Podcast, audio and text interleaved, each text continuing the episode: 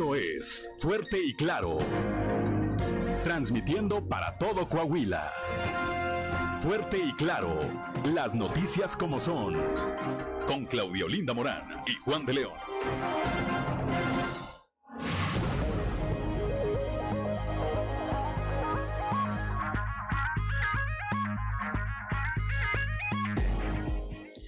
Muy buenos días, muy buenos días. Ya estamos en Fuerte y Claro, un espacio informativo de Grupo Región. Hoy es viernes 4 de marzo de 2022 y hoy se celebra quienes llevan por nombre Casimiro.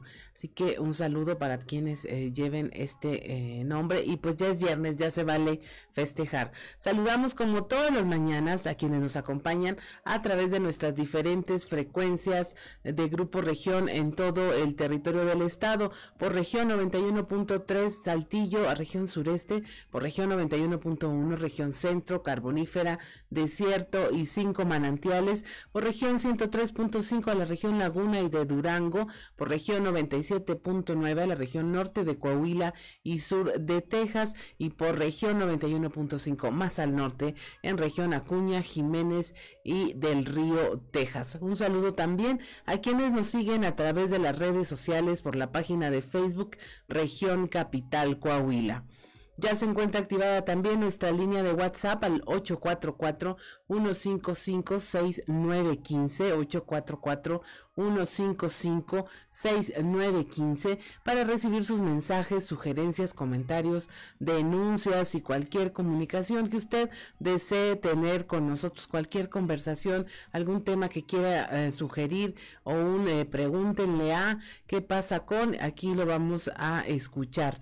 Eh, son las 6 de la mañana con 8 minutos y a esta hora la temperatura en Saltillo 10 grados, en Monclova 15, Piedras Negras 19 grados, Torreón 14, General Cepeda 9 grados, Arteaga 11, Ciudad Acuña tiene 18 grados a esta hora de la mañana, Derramadero al sur de Saltillo tiene 7, Musquis 14 grados, San Juan de Sabinas 15, San Buenaventura 16 grados, Cuatro Ciénegas 15 grados, Parras de la Fuente 12 grados centígrados, y Ramos Arispe 10 grados. Pero si quiere conocer a detalle el pronóstico del tiempo para todas las regiones del estado, vamos con nuestra compañera Angélica Acosta.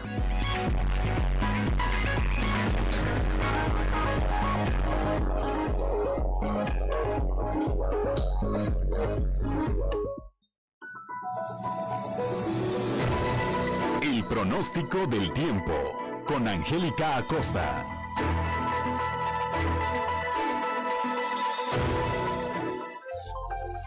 Hola, hola, ¿qué tal amigos? ¿Cómo están? Muy buenos días, que justo me da saludarte. Ya es viernes, inicio de fin de semana 4 de marzo. Mi nombre es Angélica Costa y estoy lista para darte los detalles del clima. Pon atención, saltillos. Espera una temperatura agradable, máxima de 26 grados, mínima de 13. Durante el día principalmente soleado, predomina el cielo claro, va a estar rico, va a estar cálido, va a estar agradable. Y por la noche un cielo totalmente claro. 3% la posibilidad de chubasco.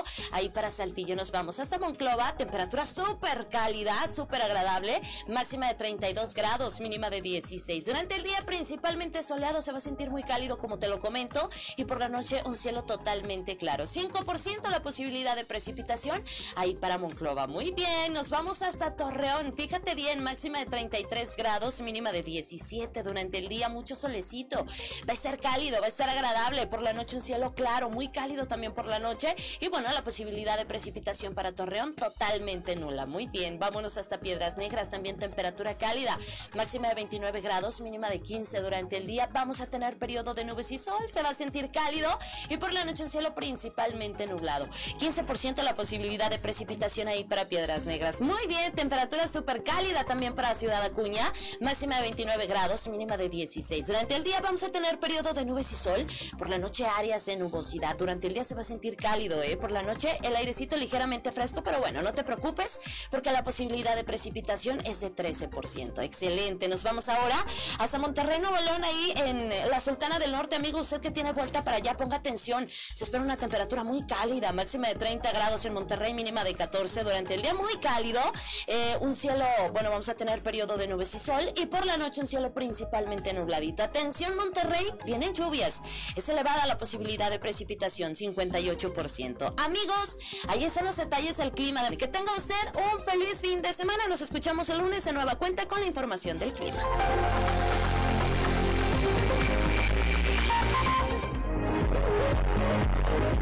6 de la mañana con 11 minutos ya, que no se le haga tarde y pasamos directamente a la información generada el día eh, de hoy para usted y eh, que tiene aquí ya, que tienen nuestros compañeros para presentársela.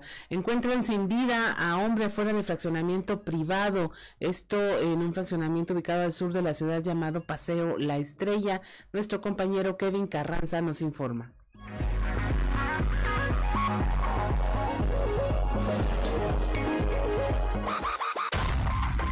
un hombre fue encontrado sin vida al exterior de un fraccionamiento privado ubicado al sur de la ciudad, en Paseo La Estrella, provocando una movilización de diversas corporaciones policíacas. Fue cerca de las 9.30 horas que se hizo el reporte al sistema de emergencias 911, donde se mencionaba que habían encontrado a un joven tirado en el suelo, cerca del portón de la entrada a dicho fraccionamiento.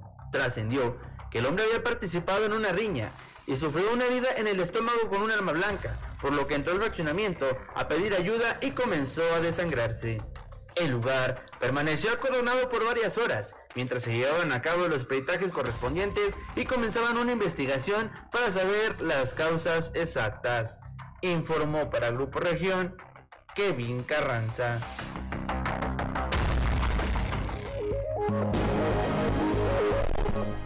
6 de la mañana con 13 minutos atropellan a mujer de 84 años. Esto en Mineral de Palau, en el sector conocido como La Covacha. La información con Moisés Santiago.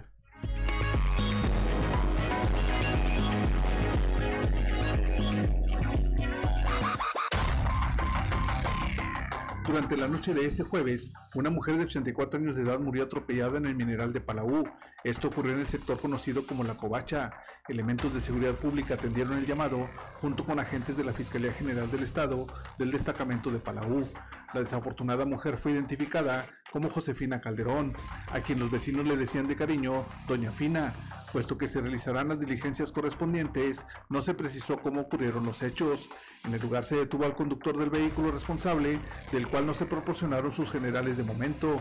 Trascendió que los hechos se registraron sobre la calle José María Morelos y Montes de Oca, donde según se dijo fue atropellada. Desde la región carbonífera para el Grupo Región Informa, Moisés Santiago.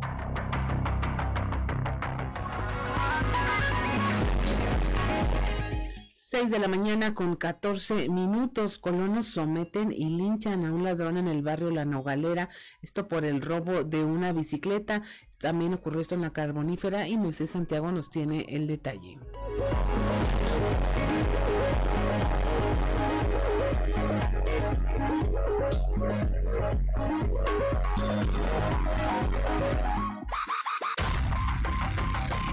Colonos del barrio La Nogalera, en el municipio de Musquis, protagonizaron una riña por el robo de una bicicleta. Los afectados, cansados de sufrir una serie de atropellos por conocidos ladrones de barrio, tomaron la justicia en su mano sometiendo a uno de los supuestos ladrones, tras propinarle una golpiza antes de entregarlo a las autoridades. El director de Seguridad Pública Municipal, Javier Méndez Cervantes, informó que al acudir al llamado sobre la calle Trinidad Rodríguez entre Privada Guadiana, se encontraron con una multitud de personas enfrascados en una gresca. Dijo que los afectados ya habían logrado detener a un sujeto de apodo El Churro. El jefe policiaco señaló que Pedro Eduardo N. y Adrián N. acusaron a este sujeto de haber sustraído una bicicleta junto con un par de amigos. Los afectados informaron a las autoridades que al reclamar su bicicleta fueron agredidos por cuatro personas, a quienes solo los conocen por apodos. Los elementos policíacos realizaron un recorrido por las calles de la colonia para tratar de localizarlos sin obtener resultados, por lo que solo se llevaron al sujeto de apodo El Churro al Hospital General de Palau para que fuera atendido por los golpes que presentaba tras haber sido detenido por los ciudadanos, quienes señalaron que pondrían su denuncia ante el Ministerio Público desde la región carbonífera para Grupo Región Informa, Moisés Santiago.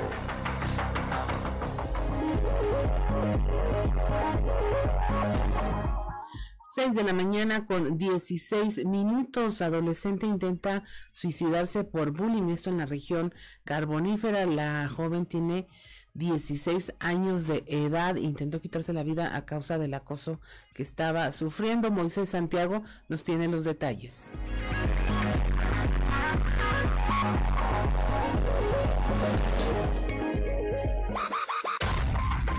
Trascendió que una joven de 16 años intentó suicidarse en San Juan de Sabinas, presuntamente por sufrir de bullying.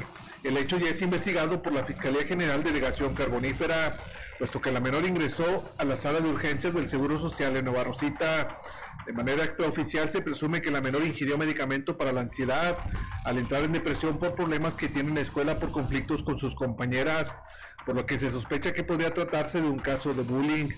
Aunque no se dieron más detalles sobre el hecho, las autoridades se encuentran investigando y solo se sabe que la menor es originaria del municipio de San Juan de Sabinas.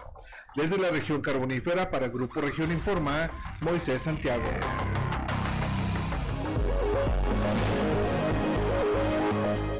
6 de la mañana con 17 minutos arrasa incendio con una vivienda. Se presume que el fuego fue intencionalmente provocado. Moisés Santiago nos informa. Un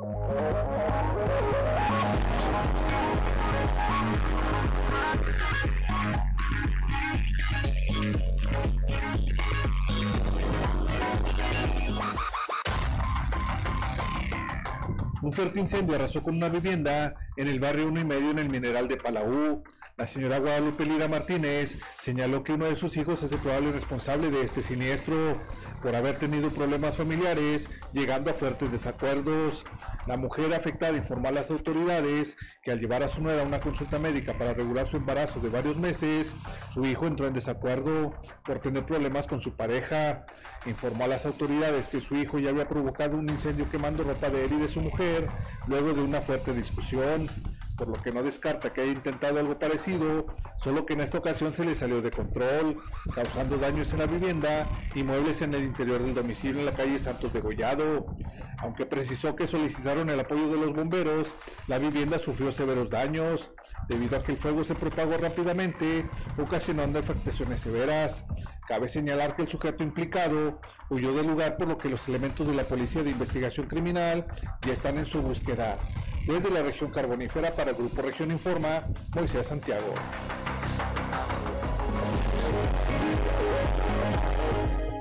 6 de la mañana con 19 minutos, pues pareciera que está a quedar de la región carbonífera con todos los reportes de nuestro compañero Moisés Santiago. Justo me llamaba la atención este, eh, donde otra vez los vecinos pues toman las, eh, la justicia en sus manos y tratan de, eh, no podemos hablar de un linchamiento tal cual, pero ya entre semana reportamos en donde mandaron a alguien al hospital también por un presunto robo, lo que habla de que pues la gente está bastante cansada de eh, ser víctima de este tipo de delito en donde pues se roban lo poco o mucho que puedan tener en una propiedad y hablan de un ya con tan, constante hartazgo por la situación, o sea, dicen que no es solo un robo, sino que es en ocasiones y pues es lo que está ocurriendo con este delito. Son las 6 de la mañana con 20 minutos, estamos en Fuerte y Claro, regresamos.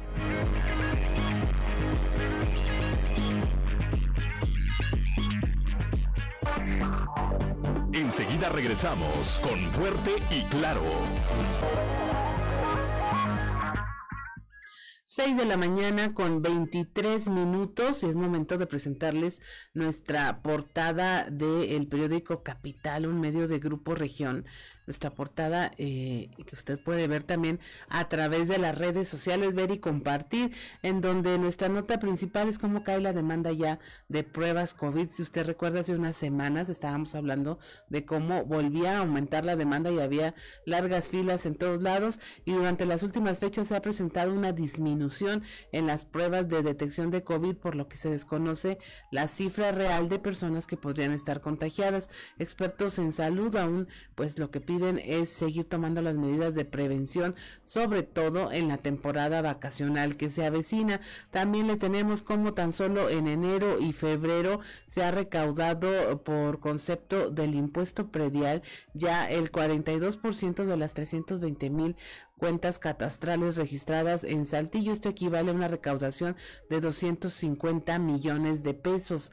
Coahuila espera también su mejor Semana Santa con una derrama económica de 600 millones de pesos desde la llegada de la pandemia, así como alrededor de 600 mil visitantes, dijo la secretaria de Turismo Azucena Ramos. Estaríamos hablando de qué, de que sí gastan una cifra considerable visitando Coahuila. El diputado local Jesús María Montemayor Garza reiteró que en el tema de las entregas de carbón ha faltado un ajuste en los volúmenes para hacer las entregas correspondientes a la CFE. También estamos hablándole del de, inicio de la cuaresma, de cómo, bueno, los negocios ya comienzan a venderse y eh, se aprovecha esta temporada. Hay seguridad, dice el gobernador Miguel Riquelme, al referirse a cómo en la entidad se redobló el trabajo coordinado con el ejército mexicano y la Guardia Nacional para mantener a la baja todos los indicadores delincuenciales y que en todo momento los ciudadanos en general se sientan seguros y en paz, pues es lo que da confianza también a los inversionistas nacionales y extranjeros de instalar en, instalarse en Coahuila o expandirse y en consecuencia pues generar un mayor número de fuentes de empleo. También le hablamos este tema de saltillo saludable, porque ante la baja de casos de COVID se impulsa, se impulsa ya la reactivación económica. Esto, eh, el doctor José Narro Robles destaca el manejo que se ha tenido de la pandemia en Coahuila. Y bueno, lo que le comentábamos que ya se empieza a vender todos los productos de la temporada. Eh, las carnicerías están empezando a vender hasta pescado para tratar de evitar que se les vayan los clientes esta temporada y pues también ellos eh, tener alguna ganancia. Son las 6 de la mañana con 26 minutos ya y es momento de que usted escuche qué se dice en los pasillos.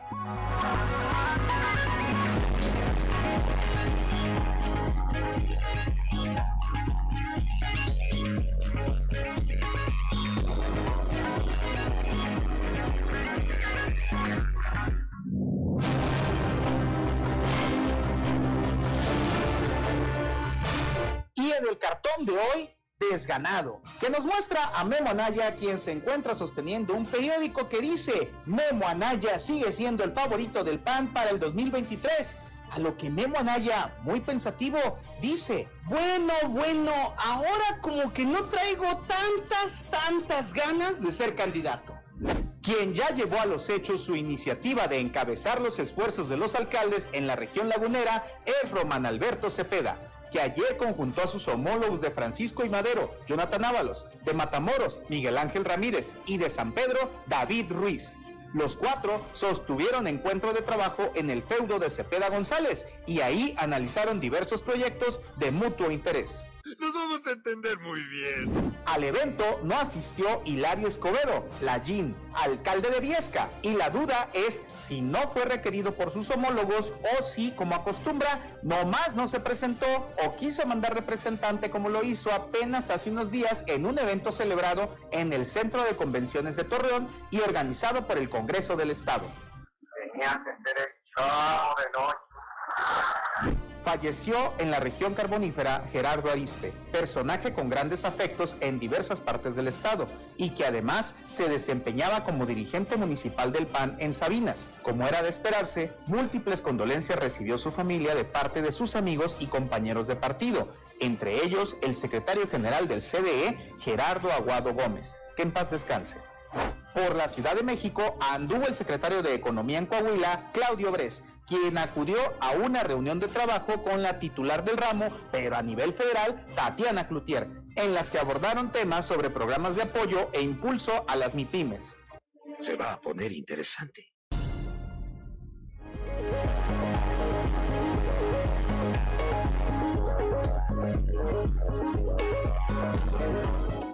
6 de la mañana con 28 minutos. Eh, vamos a dar una actualización de este tema de la guerra Rusia eh, contra Ucrania y de lo que está ocurriendo en esa parte del mundo. Según las agencias internacionales, tras ya hubo un ataque a una planta nuclear este, ahí la explosión, una explosión ahí podría ser fatal para toda Europa, pero por el momento no se registró la liberación de radiación. Rusia dice que bueno, que esto es una parte de boicot que está haciendo la propia Ucrania para hacer quedar mal a Rusia en la comunidad internacional y también pues está aconsejando ya el presidente Vladimir Putin a los países vecinos no intensificar las tensiones. Esto en un discurso televisado eh, donde volvió a justificar la invasión a Ucrania porque dice no hay malas intenciones hacia nuestros vecinos eh, y que pues no introduzcan ninguna restricción ya que están cumpliendo sus obligaciones y seguirán haciendo haciéndolo por lo que no ve ninguna necesidad de agravar o empeorar las relaciones, pues ya suena como muy amenazante con los países vecinos. Rusia dice que lo ocurrido en esta planta nuclear fue un acto de sabotaje de Ucrania. El portavoz del Ministerio de Defensa ruso explicó que el incendio registrado en la central atómica fue a partir de un presunto sabotaje por parte de Ucrania tras asegurar que las fuerzas rusas ostentan el control de la central desde el 28 de febrero. En la noche del jueves dijo se registraron disparos de saboteadores ucranianos desde un edificio de este complejo. Según el portavoz, el ataque fue suprimido por los disparos de respuesta de una patrulla rusa que usó armas ligeras para conseguirlo, pero que al retirarse el grupo de ucranianos eh, o de sabotaje prendió fuego al edificio. Rechazó las acusaciones sobre un ataque con proyectiles y agregó que la central ah, atómica eh, continúa funcionando con normalidad. Ya lo habíamos anticipado que se investigaría a Rusia por presuntas violaciones a los derechos humanos. El Consejo de Derechos Humanos de la ONU aprobó por amplia mayoría una resolución que condena las presuntas violaciones de derechos en el marco de la invasión de Rusia a Ucrania y establece una comisión para investigarlas. Se destaca eh, que esto ocurrió con el voto favorable de Argentina uno de los países latinoamericanos que está en este consejo. Aquí, eh, bueno, es para garantizar la rendición de cuentas ordenando la documentación y verificación de los crímenes de Rusia y la identificación de los responsables fue el argumento de la embajadora de Ucrania ante las Naciones Unidas en Ginebra. Moscú, por su parte, negó haber atacado a civiles y dijo al Consejo que los partidarios de esta resolución van a utilizar cualquier medio para culpar a Rusia de todo lo que pasa en Ucrania. Eh, bueno, y esta parte de que el jefe de la agencia de las Naciones Unidas confirman que no hubo liberación de radiación tras el ataque a este reactor, lo cual pues es un respiro para todos, todo el mundo básicamente. Eh, Ucrania está por su parte acusando a Rusia de terrorismo nuclear ante este acto. También hay polémica en los Estados Unidos, pues un senador estadounidense eh, de Carolina del Sur habló con una cadena televisiva y dijo que la única manera de terminar con la guerra es que alguien asesine al presidente ruso. Así es el eh, tema ahorita de la actuación con, eh, de la guerra en Ucrania. Ayer lo comentábamos, se hablaba de que había habido una, pues como una especie de impasse donde no iba a haber ataques, un, un tema de hacer una especie de pausa pero según este vemos pues sigue el tema político fuerte lo cual ya es una ventaja en términos de conflictos internacionales el que los políticos decidan en enfrentarse ahora sí que a palabras y no eh, utilizando las armas. Según Ucrania Rusia ya ha perdido 9166 hombres y eh, 33 aviones, 37 helicópteros, 251 tanques, 105 piezas de artillería, 404 autos, 60 camiones de combustible y dos botes. Pero pues lo que sabemos es que las pérdidas humanas, humanas pues siguen siendo las más importantes y las más intensas. Y hasta aquí el reporte de lo que ocurre en esta parte del planeta. Son las 6 de la mañana con 33 minutos ya y nos vamos a un resumen de la información nacional.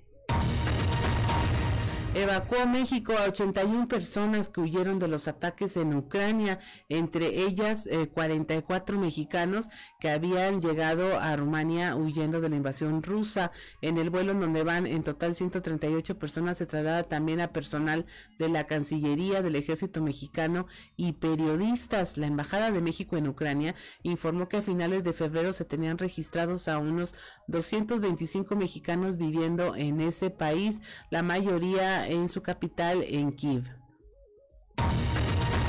Como contraparte, al menos 350 personas de nacionalidad rusa y ucraniana fueron repatriados desde Cancún a Moscú. Se trata de turistas rusos y ucranianos que buscan llegar a Rusia luego de ampliar su estadía de manera obligada en México ante los cierres del espacio aéreo tras el conflicto.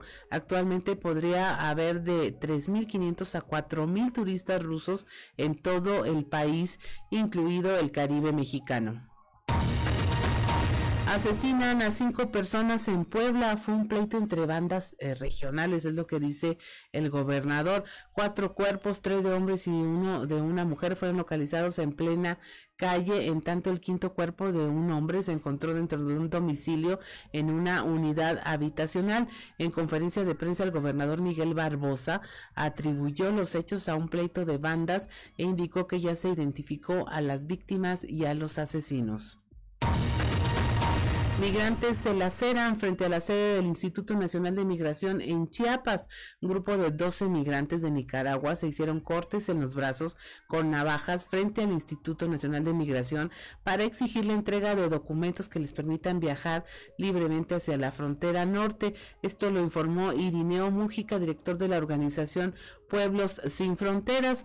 Mújica manifestó que los migrantes que se laceraron lo hicieron eh, para poder ser atendidos y precisamente después de que se ocasionaron estas heridas ya lograron tener un acceso a la autoridad después de llevar casi dos meses pidiendo atención.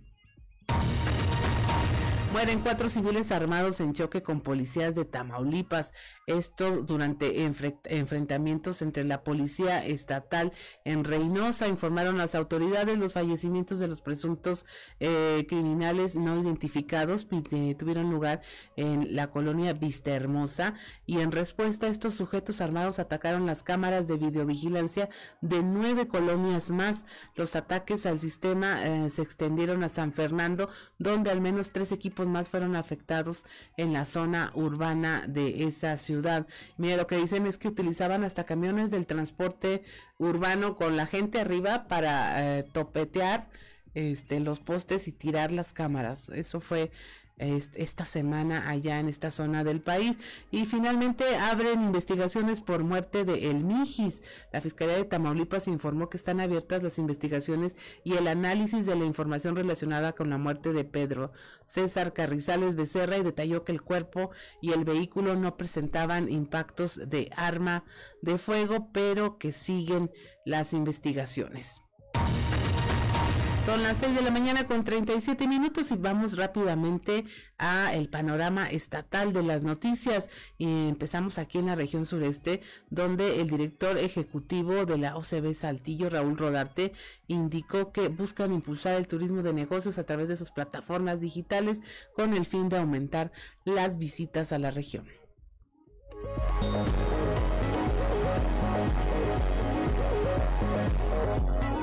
Buen día, informando desde la ciudad de Saltillo.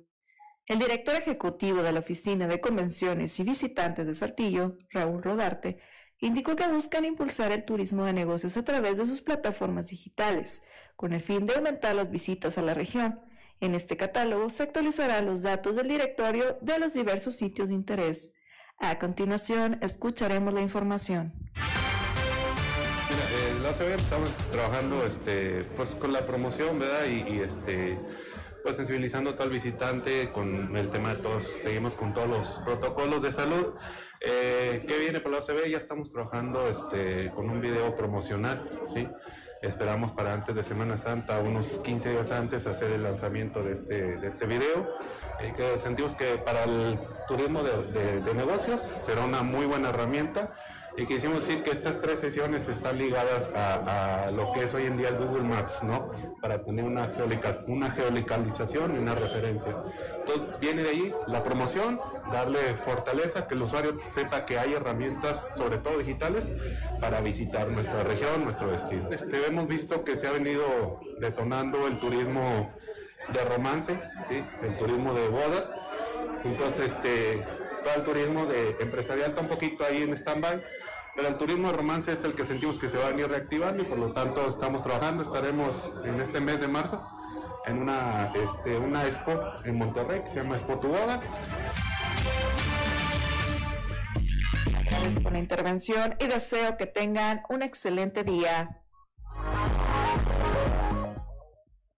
Mañana, 6 de la mañana con 39 minutos y mire, ya están empezando los operativos de cuaresma en la laguna por parte de la Dirección de Inspección y Verificación Municipal de Torreón. Nuestro compañero Víctor Barrón nos tiene los detalles. Hola, ¿qué tal amigos de Fuerte y Claro? En temas de la comarca lagunera, la Dirección de Inspección y Verificación Municipal de Torreón inició con el operativo de cuaresma 2022 esto a fin de revisar que los restaurantes de mariscos y otros giros de este tipo cuenten con toda la documentación en regla y que ofrezcan alimentos en buen estado. De esto habló Raúl Gerardo Rodríguez García, titular de la dependencia, a quien vamos a escuchar. Vamos, vamos a iniciar con, con marisquerías, eh, con todo lo que son los restaurantes que, que, son este, típicos de esta, de esta temporada. Estamos revisando que efectivamente tengan los, los alimentos eh, pues en, buenas condiciones, que tengan toda su papelería en regla para que los ciudadanos eh, pues vayan con, la total tranquilidad de que, de que el, establecimiento está funcionando de manera este, bien. Por medio de la ventanilla universal, todos los que están dados de alta por su licencia mercantil, nosotros tenemos un listado y, sobre eso nos vamos bajando. Pero el, operativo está basado en, en, trabajo de campo. Vamos viendo y vamos por sectores, ahí vamos, vamos checando cada marisquería que vamos topando. Mira, eh, por lo general, lo que son tarjetas sanitarias, lo que son falta de licencia, eh, se, lleva hasta una o una molestación, dependiendo del caso. Ya si encontramos una irregularidad, una irregularidad más grave como un alimento echado a perder o no una adecuación bien del alimento, podríamos llegar hasta una clausura. Para Grupo Región reportó Víctor Barrón. Un saludo a todo Coahuila. 6 de la mañana con 41 minutos. Estamos en Fuerte y Claro. Regresamos.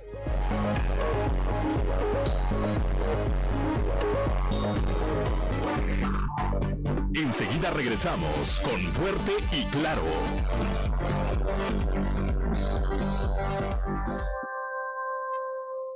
A los cumplidos, Coahuila sí los premia. En marzo, al pagar tus derechos de control vehicular 2022 y placas nuevas, ya participas por grandes sorpresas. Más información en pagafácil.com. Servicios, pues un poco la luz al final del túnel. Buenos días, Raúl.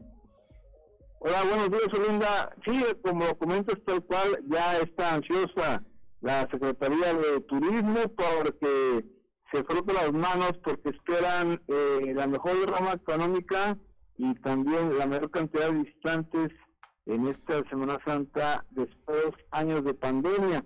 Así lo indicó la secretaria de Turismo, Susana Ramos, que indicó que pues esperan por lo menos 600 millones de pesos en la Semana Santa y poco más de 600 mil visitantes con diferentes eventos que espera, obviamente abriendo los espacios diversos deberán autorizar los diferentes subcomités, regiones técnicos de COVID-19. Escuchemos. Sí, ya estamos viendo eso, ya tuvimos pláticas eh, allá en, eh, con el subcomité, con los organizadores de Via Crucis, de la procesión del silencio en Viesca, se están elaborando los protocolos correspondientes, se van a presentar en estos próximos días en el subcomité regional de la Laguna, pues para poder llevar a cabo estos, eh, estos eventos. Efectivamente, ya esperemos que continuemos en semáforo verde. El, año pasado eh, tuvimos 504 mil turistas, llegaron a, a Coahuila con una derrama económica de poco más de 500 millones de pesos eh, en el estado en los días de, Semana Santa, en, más bien en, toda la Semana Santa. Bueno, pues en esta ocasión una ocupación hotelera del 60.6%. Esperemos que para este año eh, tengamos por lo menos una ocupación hotelera del 65%. Eh, promedio estatal. Por supuesto, nuestros pueblos mágicos pues están casi al 100% los fines de semana y seguramente así van a estar en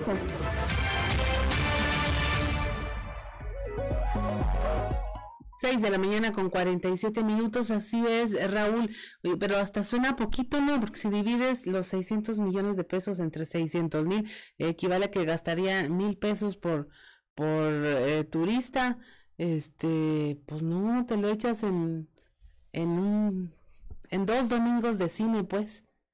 Sí, pues vamos son este, eh, estimaciones obviamente con algunas reservas porque están esperando obviamente que, que los eh, comités autoricen los eventos. Por ejemplo, este evento de, la, de Via Cruz en Torreón es de los más concurridos y pues sí se realizó eh, hace un par de años, algunas aperturas el, en el año pasado, de hecho ya de esos 500 millones de pesos de recaudación el año pasado y espera pues un poco más de, de 100 millones. Bueno, si esperan, por ejemplo, el 100% de hoteles eh, utilizados en la ocupación hotelera, pues son los pueblos mágicos, ahí se esperan bastante gente y en general un 35% en hoteles, ¿no? En general. Pero bueno, es poco a poco el paso que está bien abriendo en ese sentido, porque dice, recordemos que al final de cuentas, aunque autoricen esos espacios pues no van a estar a, como estaban antes en cuanto a cantidad de gente, ¿no? Recordemos que ese Cruces en Torreón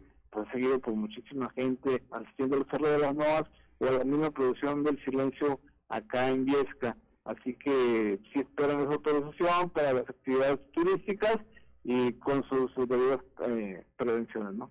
Así es, dirían mis tías en Facebook, nombres y en cualquier salidita gasta uno. Pues esperamos que le vaya bien a todo el sector turístico en esta temporada, mi estimado Raúl, y muchas gracias por la información y que tengas un excelente fin de semana.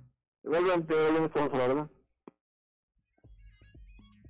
con 6 de la mañana con 49 minutos y mire usted pues sí hacer turismo bien que cuesta este mil pesos por persona, sí, sí, igual y sí sale, porque algunas veces habrá quien gaste más, habrá quien gaste menos, pero seguramente se van a generar más, más recursos una vez que pues estén liberando la mayoría de eh, las actividades. Falta ver qué pasa, porque ahora pues que Nuevo León ya quitó sus restricciones, pues eh, son gran parte eh, quienes vienen a visitar al menos en las zonas boscosas, los pueblos mágicos de Coahuila, por el tema del clima y de las cosas interesantes que hay que ver también por acá. Vamos a ver cómo se comporta esta Semana Santa. Y si usted no ha hecho planes, pues hágalos, porque luego la ocupación en los pueblos mágicos, que es a donde corre uno en esta temporada, pues ya está todo lleno y pues ahorita que todavía tenga la oportunidad de escoger y de planear su salida, pues qué mejor que hacerlo de esta forma.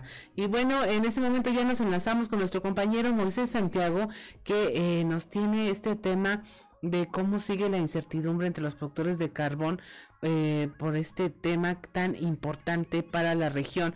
Buenos días, Moisés. ¿Qué tal, Claudia? Buenos días, es un placer saludarles desde la región carbonífera. Pues sí, como bien lo comentas, se ha visto esa incertidumbre a lo largo ya de varios eh, años en lo que tiene que ver con la producción y la entrega de carbón a la CFE.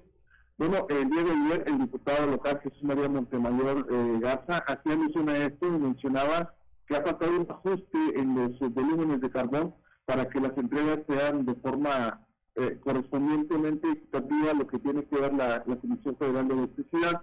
De esta manera se tiene que llegar a un acuerdo para la repartición de una manera más apropiada. Aquí lo mencionó el diputado Jesús María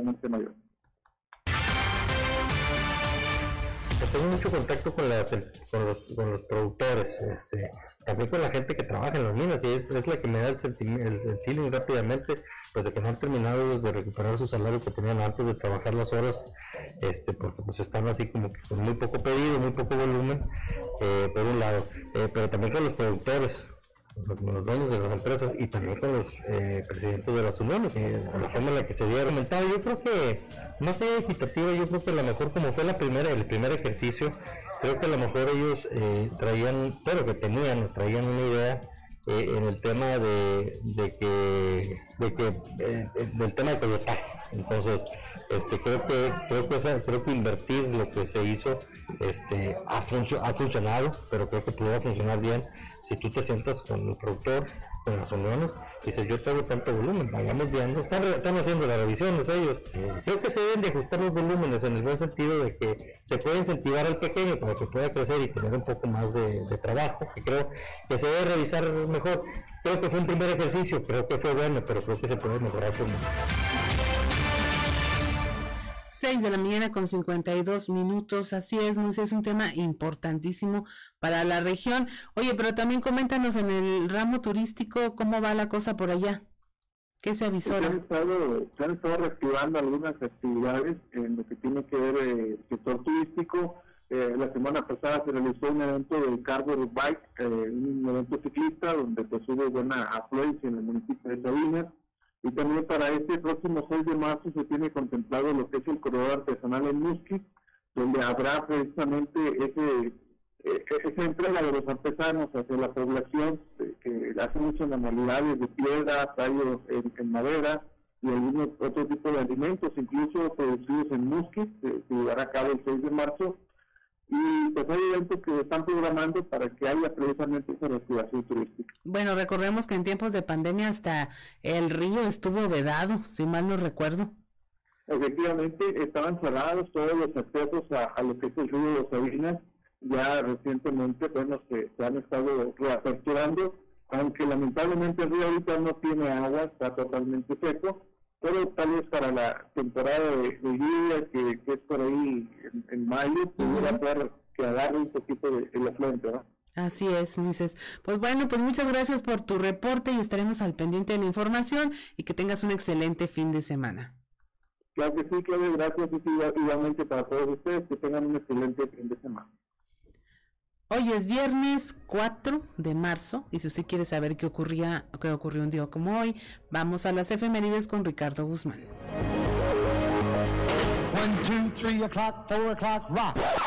¿Quiere conocer qué ocurrió un día como hoy? Estas son las efemérides con Ricardo Guzmán.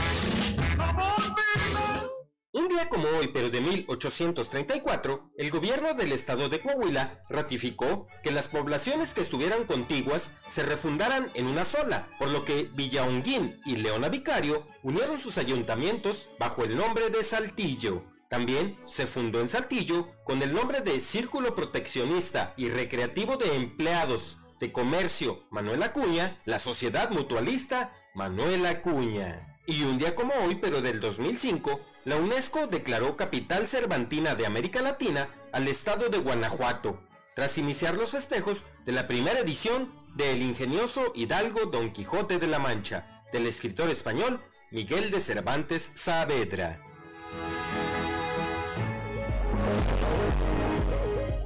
Seis de la mañana con 55 minutos, estamos en Fuerte y Claro, regresamos.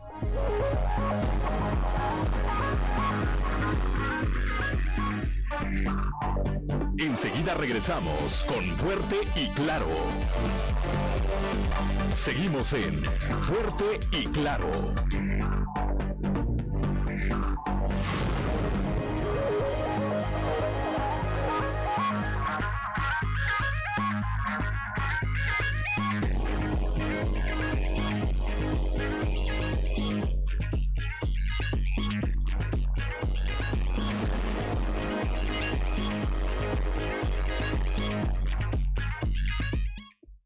6 de la mañana con 59 minutos ya y mire, continuamos con la información que se genera en todas las regiones del estado. Allá en la región centro con el inicio de la cuaresma, negocios como carnicerías está empezando a vender pescado también para aprovechar la temporada y evitar perder los ingresos.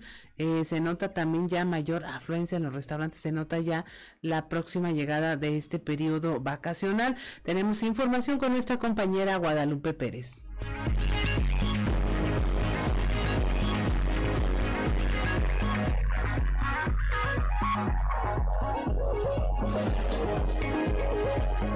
Buenos días, saludos desde la región centro. Armando de la Garza, comisionado de turismo en la Canaco y también empresario hotelero de la región centro, señaló que en el marco de la celebración de Semana Santa, algunos están tomando medidas para no perder clientes o quedarse inactivos, especialmente las carnicerías, quienes ahora promueven los productos del mar. De igual manera, también en los pueblos mágicos, algunos ya cuentan con una alta demanda de hospedaje, mientras que otros están quedando atrás. Pero también hemos visto, y si ustedes se han dado cuenta, que ya en las carnicerías se vende pescado, se vende pescado en gran cantidad. Recordemos que el kilo de pescado, ahorita un, un, pescado popular, un filete de pescado popular, anda sobre los 60, 70 pesos. Y un kilo de carne popular anda sobre los 140 pesos. O sea, estamos viendo que la canasta básica poco a poco está sufriendo cambios de carne por pescado o pollo. Entonces, la cuaresma creo que va a ser muy buena para las carnicerías que no tendrán que cerrar y andarán vendiendo pollo y pescado. Realmente, ahora la iglesia lo ha marcado ya desde hace varios años que ese tema de que era ya prácticamente lo señalaba la iglesia obligatorio eh, la vigilia, pues ya no lo es. Ya la iglesia permite comer carne cualquier día del año. Saludos desde la región centro para Grupo Región Informa, Guadalupe Pérez.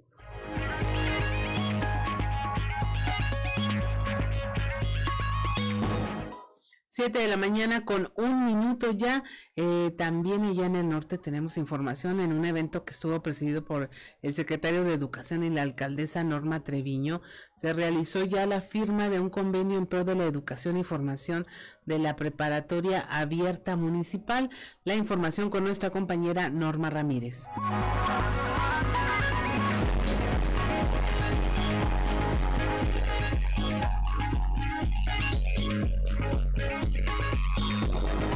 Muy buenos días, esta es la información desde Piedras Negras en un evento presidido por el secretario de Educación en el Estado, Francisco Saracho Navarro, y la alcaldesa Norma Treviño Galindo. Se realizó la firma de convenio en pro de la educación y la formación de la preparatoria abierta municipal. Al evento asistieron los directores de las universidades y preparatorias de la ciudad, los cuales firmaron el compromiso de seguir impulsando la preparación de los neuropetenses en respaldo a la preparatoria abierta. Saracho Navarro reiteró su compromiso del gobernador mediante la Secretaría de Educación en pro de la educación, por lo que contarán con todo el respaldo para esta encomienda. Los detalles los tenemos a continuación. Concluyó una de las primeras reuniones de su comité de, de salud. Eh, tanto la alcaldesa me hacía una, una propuesta para que los centros comunitarios, en ese caso eran nueve centros comunitarios, eh, se pudieran eh, tener la posibilidad de tener una preparatoria abierta.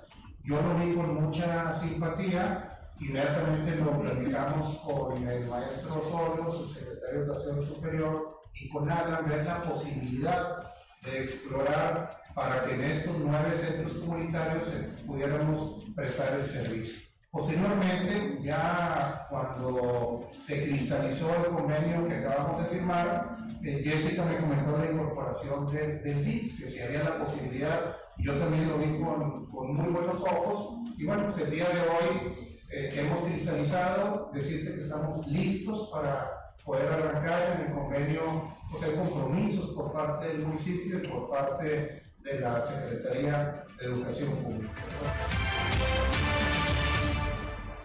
Para Fuerte y Claro, desde Piedras Negras, Norma Ramírez.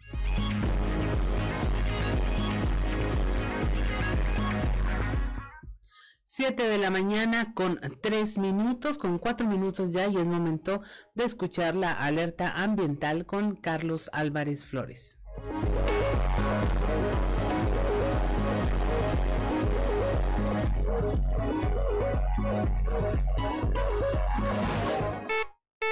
Alerta ambiental con Carlos Álvarez Flores. Muy buenos días.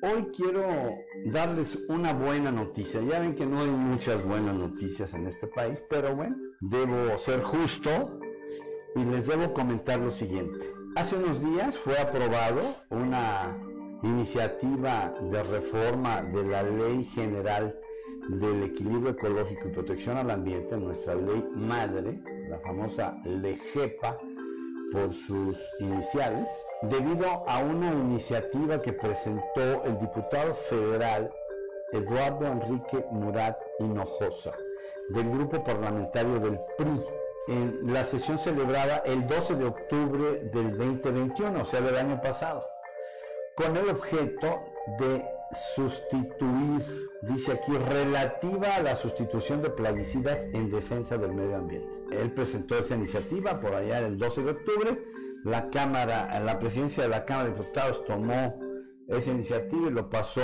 a la Comisión de Medio Ambiente y Recursos Naturales para su dictamen.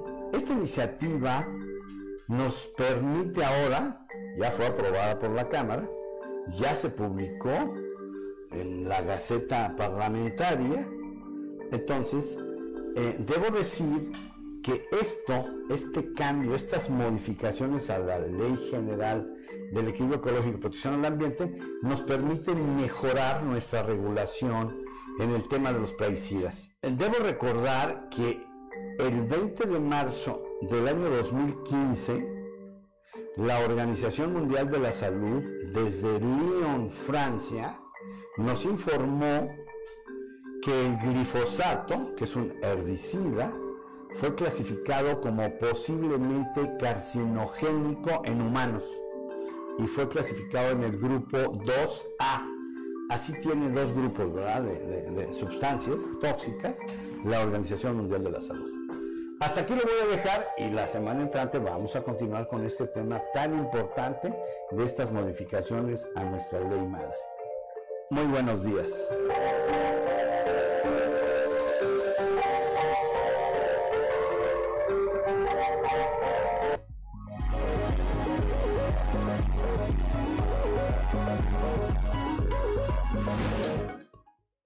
Siete de la mañana con siete minutos ya. Es momento de escuchar ahora el contexto de la noticia con Luis Guillermo Hernández Aranda.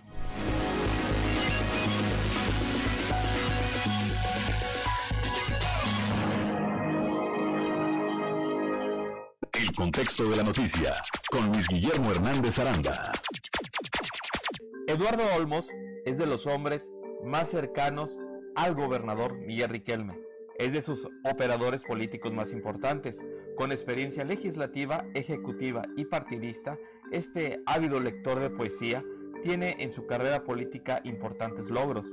Como presidente del PRI de Torreón, recuperó el municipio que gobernaba el PAN, como presidente de la Junta de Gobierno del Congreso, impulsó la conformación de una mesa directiva totalmente conformada por mujeres, ha construido una agenda a favor de los derechos humanos, además de que se han realizado sesiones solemnes para recuperar y honrar la historia, como el perdón a la comunidad china. Temas de seguridad, inversiones y desarrollo social también han estado presentes. Como alcalde de Torreón, el mayor logro de Eduardo Olmos fue haber combatido al crimen organizado, su administración recibió una policía municipal infiltrada por el narcotráfico. Con todos los riesgos que representaba, tomó la decisión de correr a los malos elementos. En noviembre de 2013, previo a su último informe de gobierno como alcalde, tuve la oportunidad de entrevistar a Eduardo Olmos. Me contó muchas cosas sobre cómo vivió las amenazas de los grupos delictivos. Algunas fueron publicadas, otras por seguridad quedaron almacenadas en el off the record. En su gestión recibió 23 amenazas de muerte. La escena que narro al inicio de esa entrevista pone en contexto la violencia a la que se enfrentó el hoy presidente del Congreso de Coahuila. Dos policías con los pies arriba del escritorio del alcalde fue la primera imagen que vio Eduardo Olmos cuando entró a su oficina la mañana del 16 de marzo de 2010. Ese día, mil policías en compañía de familiares marcharon por las calles de Torreón para exigir la destitución del general Viviano Villa como director de la corporación. En los alrededores de la presidencia, personas armadas alentaban la protesta. Habían llevado asadores para preparar carne y pollo. La petición era muy simple. El alcalde destituía a Viviano Villa o dejaba que los agentes designaran a los escoltas del general. La intención era matarlo, me dijo Eduardo Olmos. Con esta experiencia cuestas, Olmos hoy se prepara para dirigir al PRI de Coahuila e ir operando la sucesión por la gubernatura. Las piezas del ajedrez político se comienzan a alinear para sacar adelante el proyecto político de Miguel Riquelme, donde Manolo Jiménez sería el candidato a la gubernatura. En este escenario, Eduardo Olmos jugará un papel importante y cuenta con las credenciales necesarias para dar buenas cuentas a su amigo el gobernador. Soy Luis Guillermo Hernández, nos escuchamos a la próxima.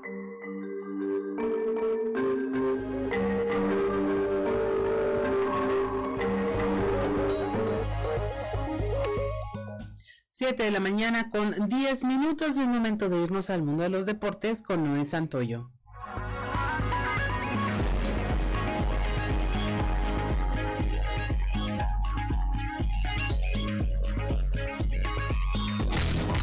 Resumen Estadio con Noé Santoyo.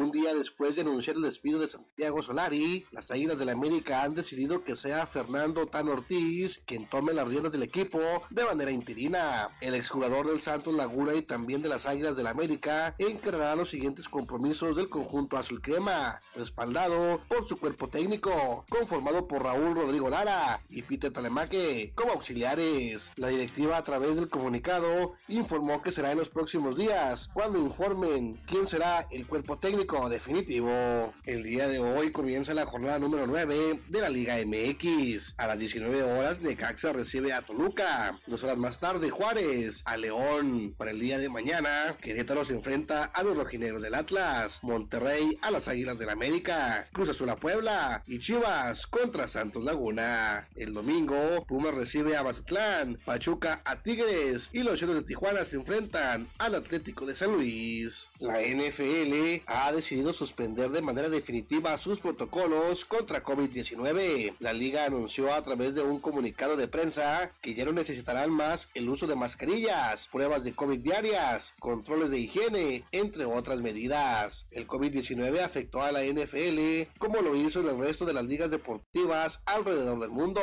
llegando incluso al límite de pensar en suspender la campaña 2020, jugando esta misma en su mayoría a puerta cerrada, causando baja debido a jugadores contagiados, solo por mencionar algunas repercusiones. Sin embargo, casi dos años después, la NFL ha decidido eliminar las medidas sanitarias de cara a la temporada baja y la campaña 2022, posicionándola como la primera liga del mundo en eliminar sus medidas contra COVID-19 de manera tajante. El serbio Nova Djokovic podrá defender su título de Roland Garros pese a no estar vacunado contra COVID-19, después de que el gobierno francés anunciara la supresión de este requisito para participar en competencias internacionales.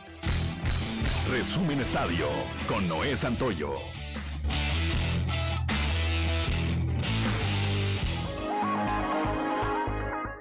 7 de la mañana con 13 minutos y mire, llegó el momento de nuestra conversación del día de hoy con Javier Mancillas, él es presidente de la Unión Nacional de Padres de Familia Región Sureste. Recientemente tuvieron una rueda de prensa a nivel nacional para, pues, en alguna manera pues condenar y lamentar el cierre de las llamadas escuelas de tiempo completo porque pues se afecta una parte de la población escolar que es eh, la que más necesita de este tipo de servicios. Buenos días, Javier. Buenos días, estimada Claudia y Victoria. Cuéntanos, eh, eh, ¿qué tema hay con este cierre de las escuelas de tiempo completo? ¿De qué nos habla la cancelación de este sistema? Pues mira, después de que este, hace unos días la secretaria de Educación Pública nivel federal, Cristina Gómez, canceló este programa, eh, lamentablemente este, pues afecta a muchos alumnos y a muchos docentes en nuestro país, ¿verdad? Recordemos que este programa inició en el año 2007, este, en donde se vio beneficiado aquí en, nuestro estado de también aproximadamente a mil, mil escuelas de tiempo completo y aproximadamente a 100 mil alumnos, este, en donde de, de, esas, de esas mil escuelas, pues bueno, una gran parte, aproximadamente 400, estaban recibiendo el servicio de alimentación.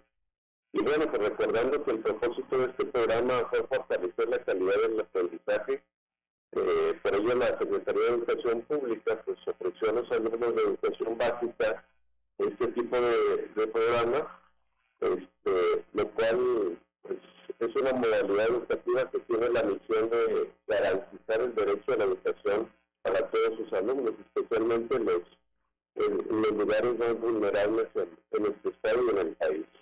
Así es. Además, obedecían a una lógica eh, no solo de, brindar el servicio por brindarlo, sino porque estaban en sectores específicos donde se convertía en parte vital para el cuidado y la educación de los menores por un tema de padres trabajando, madres trabajando y en alguna manera eh, solucionaban esta dinámica familiar de pues dónde eh, dejar a los niños bajo el cuidado de quién y se aprovechaba mucho más el tiempo.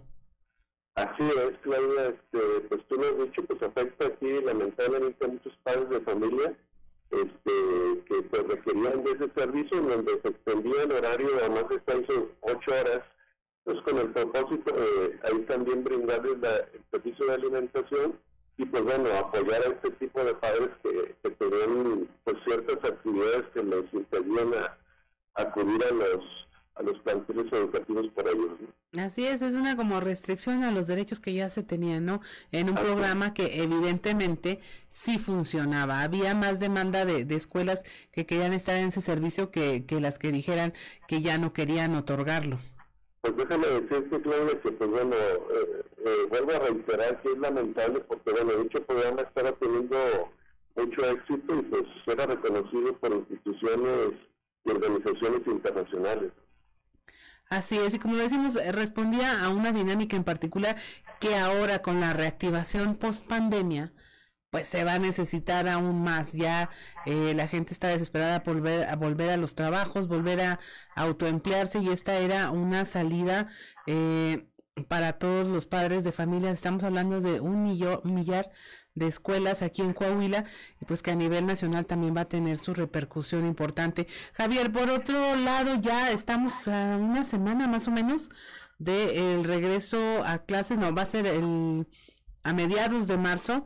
Eh, ¿Cómo ven la reactivación de las escuelas, las tareas de limpieza, de remozamiento? ¿Cómo va este eh, escenario en donde pues se vislumbraban muchos daños en las escuelas y muchos costos de reparación? Mira, qué bueno que lo, que lo comentas, porque bueno, uno de los, llamémosle pretextos por los cuales este, se cancela este programa de escuelas de tiempo completo, pues fue el que van a orientar este, estos recursos hacia este, el, programa de infraestructura en, la operación de escuela nuestra para rehabilitar pues todos los daños de vandalismo que se sucedieron en, muchas escuelas en, nuestro estado y en el país y que han impedido que lleven el, este, el programa de mejora en, en, el, en esto de la pandemia este, porque pues, las condiciones de muchas escuelas pues no se han dado totalmente para el regreso a clases. Entonces, este, hemos visto lento el, este, todo este trabajo, este, pues bueno, no sé a dónde nos va a llevar y que muchas escuelas y muchos alumnos este, estén impedidos de, la educación.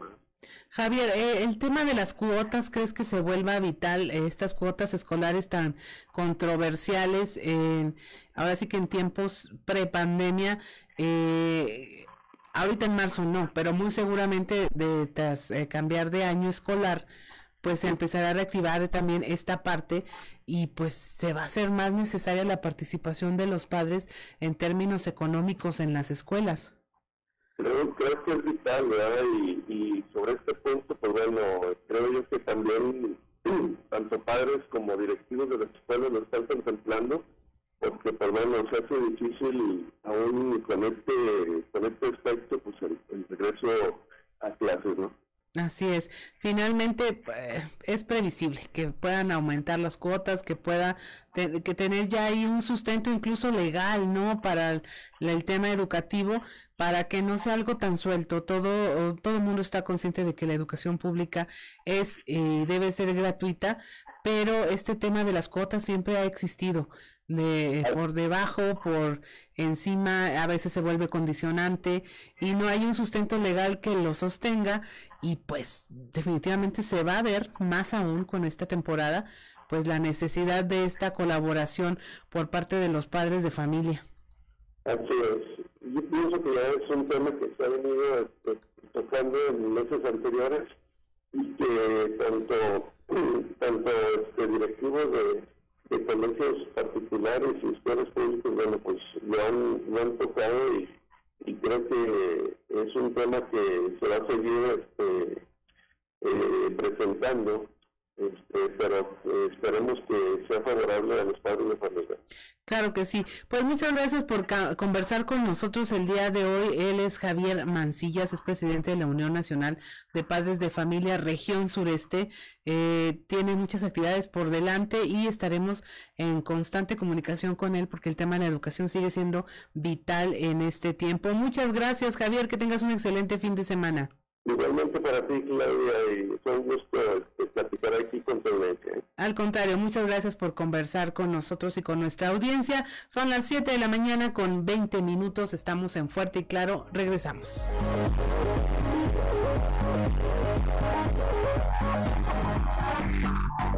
Enseguida regresamos con Fuerte y Claro.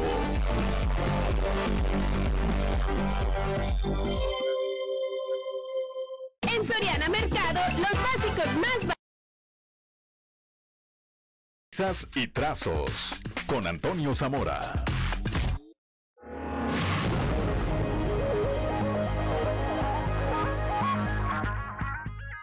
Siete de la mañana con 25 minutos y ya tenemos muy puesto en la línea a don Antonio Zamora. Buenos días, don Antonio. Buenos días, Claudia. Buenos días a, las personas que nos escuchan a esta hora. ayer en la tarde, Claudia, escuché un barullo. Barullo. Un ruido, pues, de, gente. aquí a unos cuantos metros, eh, en la ciudad deportiva. Y dije, pues, ¿de, qué se trata? Déjame ver. Eh, y era eh, la inauguración de, de, un campo, de una cancha de de fútbol, soccer y americano al mismo tiempo. Ahora ya ves que les hacen duplex. Sí. Ponen las rayitas de las yardas y ponen todo el, campo. Digo, no, pues déjame ir a ver, no tengo nada que hacer, guau, guau, guau, tocar el juego, me siento. Fui primero en, sentarme ahí en las, las sillas. Y, llega el alcalde y empieza la inauguración. Y fíjate que eh, eh el, el tema de de Mario eh, eh, me, gustó. Me llamó mucho la atención porque mientras que algunos funcionarios municipales querían echarle este, como si él hubiera sido, si su administración hubiera tenido o, hubiera construido esa cancha deportiva. Y como le tocó el turno a Mario Dávila, dijo, a ver, eh, eh, o sea, no se cuelgan las medallas ajenas, eh, ayer eh, hizo un comentario en el sentido de que eh, es esta cancha, el mérito es para toda la, para la administración municipal anterior. Nosotros no tuvimos nada que ver en esto, pero adelantó Claudia que pronto iniciará la construcción de un campo de béisbol infantil para niños de 4 a 6 años. Categoría Molletes se le llama en el argot del beisbolero, y que será también construido ahí en, la ciudad deportiva.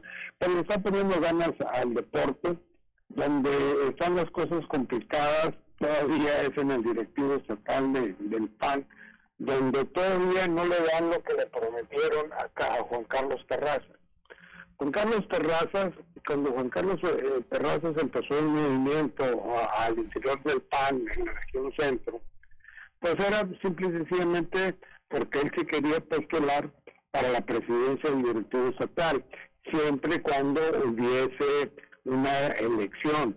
Eh, total, se, se acomodaron este, las manzanas, se acomodaron las calabazas, eh, eh, sacan de contexto a, a, Carlos, Juan Carlos Terrazas, deciden nombrar una, una presidenta este, como Elisa Maldonado Lima, una presidenta pues por dedazo, y eso fíjate lo que lo que le, va a costar o le puede costar a Juan Carlos Terraza que la promesa que le hicieron de ser el tesorero del comité directivo estatal del PAN eh, no se la ven tanto es así que se ha tardado mucho la presidenta del partido en pues en hacer reuniones tomó rindió protesta el 7 8 de febrero ya estamos a un mes de ello, cuando normalmente llegan los nuevos dirigentes e inmediatamente nombran el consejo, eh, como ellos le llaman, eh, de la comisión permanente y luego también este pues los nombramientos no que, que, correspondientes o te faltan. Eh, y todavía pues no le ha dado un nombramiento a Juan Carlos Terrazas. Es más te voy a decir aquí, muy en secreto, bajo la voz para que no nos escuche. Acá nadie nos escucha a esta hora. sí, nadie nos escucha. De que Elisa no le contesta la llamada. Válgame. Pues que dos actitudes muy opuestas en, en el mismo eh, tema, en su mismo bloque, don Antonio. Por un lado, un gesto muy decente de Mario Dávila y por otro lado, pues un gesto bastante descortés eh, del lado del Partido Acción Nacional. Así es. Sí, de, de, la, de, la, de la compañía. ¿Cierto? ya, ya nos estamos sumando. sí, hacia Juan Carlos el, el, papá de me dio clases en la prepa. Ándele. Este, entonces, este, pero no, no, no, ni la conozco. Sí, no, un, gesto así, pues un poco cortés hacia Juan Carlos Terrazas, porque pues la conversación no se debe de acabar, esa, esa es la forma de resolver los conflictos. De sumar, sí, y, de sumar, y de sumar cosas, sí, tiene razón. Y, y, bueno, Claudia, vamos a dejar pendiente para el lunes este, el, la comilona que, que tuvo eh, Alfredo Paredes López en Saltillo, en el Cherokee Stick House, con sus siete principales este, funcionarios, ex funcionarios que estuvieron con él como directores en la presidencia municipal y, de lo que se platicó en esa reunión y, que tuvimos acceso de una u otra manera, pues preguntando, ¿no? Que es como se consigue la información. A mí, se me, hace, que usted tiene como un ejército de, de meseros, de escuchas, de eh, lavaplatos, de viene viene, porque se entera de cada cosa y no está ni ahí. Pues sí, ella, por eso siempre el bolero creo que se da cuenta. El bolero. Así es. Pues no, no nos quiere revelar sus fuentes ni nada, pero lo entendemos. No, Antonio, lo entendemos. Vamos a ver a todos los meseros con sospecha. ayer me habló, ayer me habló, ayer platiqué con una, una, una panista y dice, oye, eh, ¿quién te dijo oh, lo que publicaste de Juan Carlos Carrazas? Y digo, no, espérame, pues las fuentes son...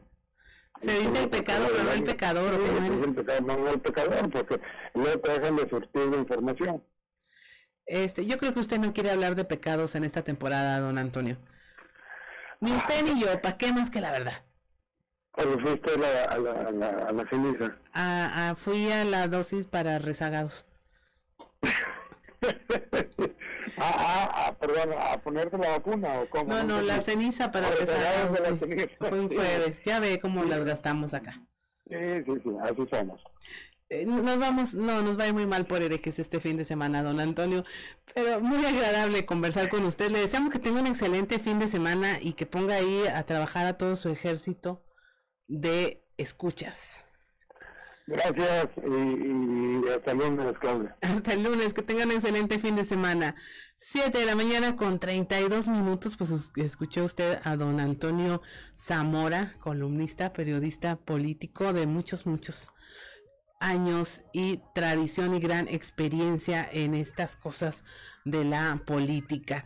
Pero bueno, es momento de continuar con la información y eh, le hablábamos de cómo pues se han disminuido la demanda de pruebas COVID porque finalmente pues está bajando el tema de los contagios, aunque dicen puede haber por ahí una cifra que no se conozca de las personas que podrían estar contagiadas. Eh, durante las últimas fechas se ha presentado una disminución en las pruebas de detección, ya que la gente dejó de hacerse las pruebas, por lo que se desconoce la cifra real de personas que podrían estar contagiadas. No obstante, los expertos en salud continúan eh, diciendo pues que hay que tomar las medidas de prevención, sobre todo en la temporada vacacional que se aproxima. Así lo indicó el doctor Alfonso Carrillo, director de Salud Pública Municipal.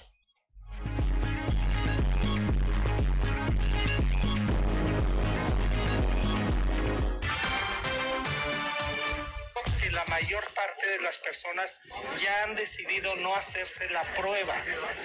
Las pruebas que al principio eran muy socorridas y que las personas exigían para su diagnóstico, actualmente ya esto se ha vuelto tan rutinario que cuando una persona tiene síntomas decide aislarse tres, cuatro días y luego ya regresa a sus actividades o cuando una persona resulta positiva el resto de la familia se aísla si tiene síntomas.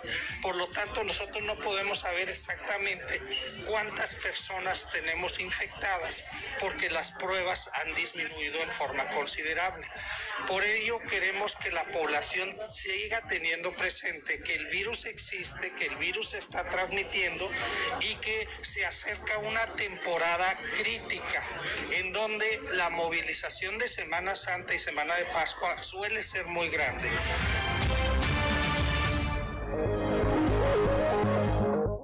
7 de la mañana con 34 minutos ante la baja en el número de contagios y hospitalizaciones por coronavirus, el Subcomité Técnico Regional COVID-19 Sureste determinó impulsar la reactivación económica aprobando una serie de eventos que se realizarán cumpliendo los protocolos vigentes.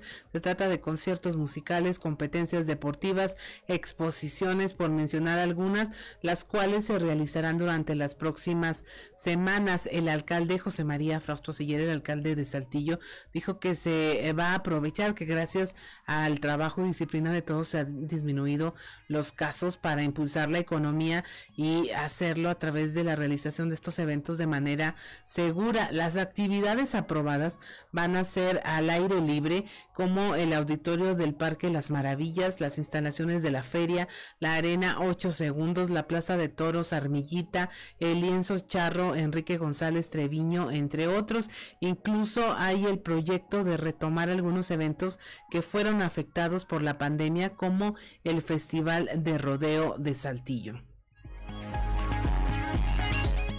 7 de la mañana con 36 minutos y mire, le recordamos, nos recuerda nuestro productor que hoy eh, hay campaña de vacunación en Saltillo y Ramos Arispe dirigida a personas de 40 años o más que ya completaron su esquema de vacunación y no tienen el refuerzo.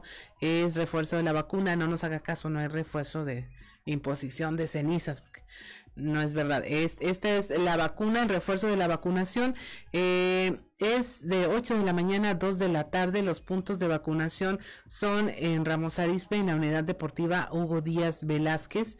Y eh, bueno, los requisitos, ya sabe, la solicitud de refuerzo impresa generada en el sitio mivacuna.salud.gov.mx, el certificado de vacunación o copia del comprobante de la segunda dosis aplicada hace cuatro meses o más, llevar su pluma y la vacuna que se está aplicando es la Cancino. Aquí, bueno, nos dicen personas que han tratado de vacunarse que luego cuando llegan ahí les dicen que es la Cancino, pues no la quieren. Pero pues si usted está esperando que venga la, la ¿cuál decíamos? La Sputnik, la rusa, pues se nos hace como que ya no va a haber de esa. Pero pues aquí está el tema de la vacunación. Hoy viernes 4 de marzo en horario de 8 de la mañana a 2 de la tarde. Y la vacuna que se aplica es la Cancino como refuerzo para personas mayores de 40 años en la unidad deportiva Hugo Díaz Velázquez allá en Ramos Arispe.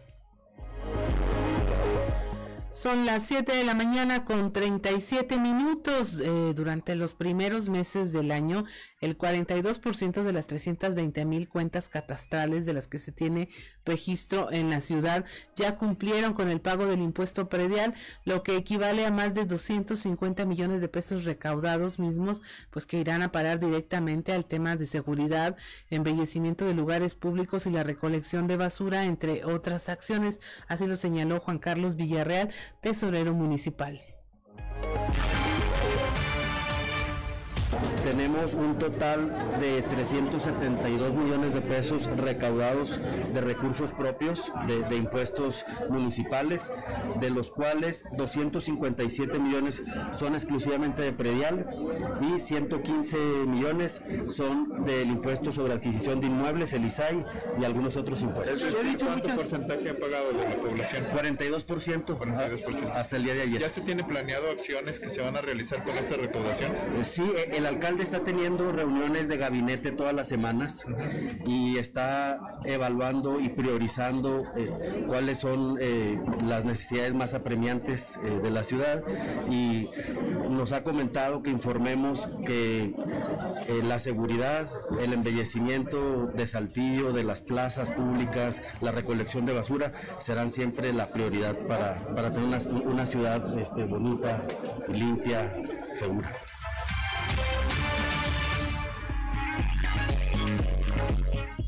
7 de la mañana con 39 minutos y mire, en Saltillo se recaudaron 250 millones de pesos, en Ramos Arizpe más de 160 millones de pesos, eh, de acuerdo con el alcalde José María Morales. Escuchemos la información. Establecimos una meta de 170 millones de recaudación. Sería esa una meta histórica. Con gran gusto puedo informar que en estos dos meses hemos recaudado ya más de 160 millones de pesos de predial. Es decir, estamos nuevamente ante un año en donde vamos a tener una recaudación histórica. Así lo, así lo hemos hecho en los tres años anteriores. Y esto hace primero que agradezca la confianza de la gente de Ramos Arispe, de industria. Yo creo que esa es una de las principales medidas eh, eh, de confianza de las personas y de la industria en una administración. Entonces, eh, estoy seguro que vamos a seguir recaudando más recursos porque la gente ve que sus pagos de prediales se, se transmite o se traduce en obras, se traduce en más agua, se traduce en pavimento, en mejores espacios públicos y eso obviamente hace que este rubro esté muy fortalecido en Ramos Arizpe. 7 de la mañana con 40 minutos, estamos en Fuerte y Claro, regresamos.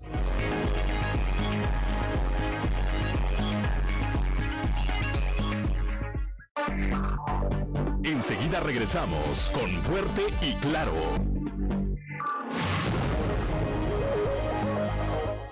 7 de la mañana con 43 minutos. Continuamos con información relevante para nuestro estado. El gobernador Miguel Riquelme dijo que en la entidad se redobló el trabajo coordinado con el ejército mexicano y la Guardia Nacional para mantener a la baja los indicadores delincuenciales y que en todo momento los ciudadanos en general se sientan seguros y en paz.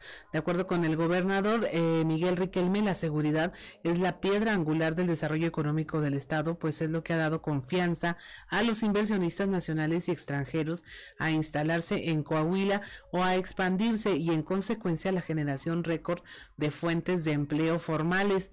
Así lo muestran las cifras del pasado mes de enero con más de mil fuentes laborales nuevas y que se hayan recuperado totalmente los empleos que se perdieron durante la pandemia. Explicó el manejo de la seguridad como uno de los ejes prioritarios de su gobierno, que ha sido una política pública en la que se ha involucrado en la toma de decisiones a la sociedad. Por eso dijo se ha avanzado y nadie quiere regresar a los años duros de la violencia, pero es importante recordarlos para ponderar la diferencia que tenemos ahora, destacó. 7 de la mañana con 45 minutos. Actos de vandalismo realizados por grupos de jóvenes han sido reportados al Departamento de Protección Civil y Bomberos, también mediante los grupos de WhatsApp que se tienen en las colonias. Agustín Ramos, director de esta corporación allá en Monclova, indicó que se han reforzado los rondines y que se tienen evidencias de algunos videos que los afectados han facilitado a fin de poder dar con los responsables de estos actos. Por aquí nos han estado reportando ciertos actos de vandalismos por, algunos jóvenes en diferentes colonias. En la colonia Estudios, por ahí tuvimos un reporte donde varios jóvenes anduvieron pintando con pintura de aerosol eh, varios carros, varios vehículos, eh, pues lógicamente ocasionando daño ahí a las pinturas. Eh, por ahí también hemos tenido reportes que en la colonia Guadalupe han estado unos jóvenes aventando huevos a los carros, eh, lógicamente pues eh, ocasionando ciertos problemas ahí a los, a los propietarios. Y ahora me reportaron en la colonia Santa Mónica unos jóvenes también ahí alrededor de las 11, 12 de la noche, eh, quebrando algunos vídeos, dos vídeos de dos carros. estamos intensificando los rondines, esperamos este, por medio de las redes sociales encontrar quiénes son estas personas, de acuerdo con el video que les, les mandamos por ahí, a todos eh, los periodistas eh, y fuentes de información, pues para que en un momento dado nos ayuden a, transmitirlos o compartirlos con demás personas. Estamos al pendiente, estamos eh, hasta ahorita, bueno, pues ah, son actos vandálicos que en un momento dado se pueden traducir en, hechos delictuosos posteriormente más graves y es lo que tratamos, estamos tratando de evitar que ojalá y podamos encontrar a estos jóvenes y hablar con los papás de ellos, pues para que pongan las medidas pertinentes de, corrección, pues para, que estos jóvenes se, corrijan y, evitar que sigan dañando a, nuestra comunidad. 7 de la mañana con 47 minutos en Piedras Negras. Migrantes roban una trajinera para cruzar a Eagle Pass. Norma Ramírez nos informa. La información policíaca en Piedras Negras. Lo que era utilizado como adorno en el paseo del río fue robado por un grupo de migrantes para cruzar las aguas del río Bravo y llegar a los Estados Unidos. Elementos de la policía municipal fueron notificados de un robo de una trajinera, un adorno que era utilizado el pasado mes de noviembre en la celebración de muertos, pero se quedó como adorno en el paseo popular. Al acudir las autoridades se percataron que un grupo de seis migrantes tres hombres, dos mujeres y un niño, se habían trasladado en la trajinera cerca de 500 metros para llevarla al río Bravo debajo del puente internacional número 2 para cruzar a los Estados Unidos. Al tener comunicación con las autoridades norteamericanas, las personas fueron aseguradas sanas y salvas, así como acordaron la manera de regresar la trajinera a Piedras Negras.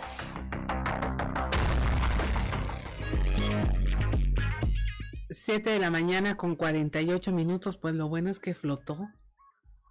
Si no hubiera sido una tragedia mayor. Presunto asesino de una mujer en San Antonio, Texas, fue capturado en Piedras Negras. También Norma Ramírez nos tiene la información. Elementos de Policía Municipal de Piedras Negras ayudaron a la captura de un sujeto presuntamente vinculado con un homicidio en la ciudad de San Antonio, Texas, el pasado lunes primero de marzo, dentro de las acciones binacionales que ejecutan las autoridades llevando al detenido a las inmediaciones del puente internacional número uno para extraditarlo a los Estados Unidos. Según el parte informativo de las autoridades norteamericanas, dieron a conocer que el sujeto fue identificado como José Enrique Lara, de 54 años, quien se había dado a la fuga tras asesinar a María Virginia Hernández de 51 años de edad.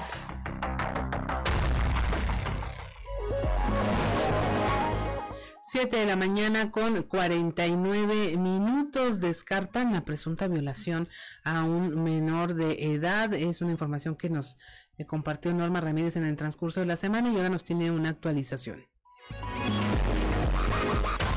Las investigaciones del dictamen médico legista de la Fiscalía General del Estado descartaron la presunta violación cometida en agravio de una menor de 14 años. La carpeta se estaba integrando por parte del Ministerio Público en base al reporte realizado por la madre de la víctima. El caso estaba siendo investigado ya que había sido señalamiento en contra de un joven de 18 años como presunto responsable. Sin embargo, se descartó el delito de índole sexual en contra del adolescente. Con ello, se da concluida la carpeta de investigación y no se ejercita acción penal en contra del presunto agresor. Siete de la mañana con 50 minutos en Torreón una persona provoca un choque y deja seis lesionados.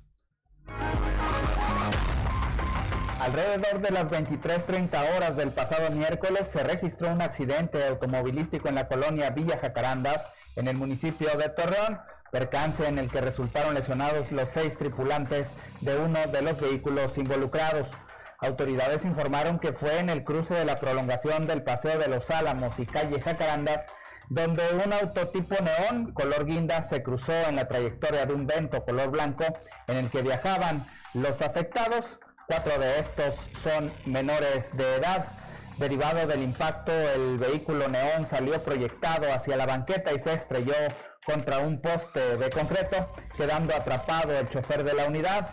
Al lugar acudieron elementos de protección civil y bomberos quienes eh, proporcionaron auxilio al conductor para salir del vehículo, mientras que paramédicos de la Cruz Roja brindaron atención a los lesionados. Los automóviles fueron trasladados al corralón y los elementos de peritos tomaron conocimiento de los hechos para el deslinde de responsabilidades. Para Grupo Región reportó Víctor Barrón. 7 de la mañana con 52 minutos y un momento de irnos a un resumen de la información nacional.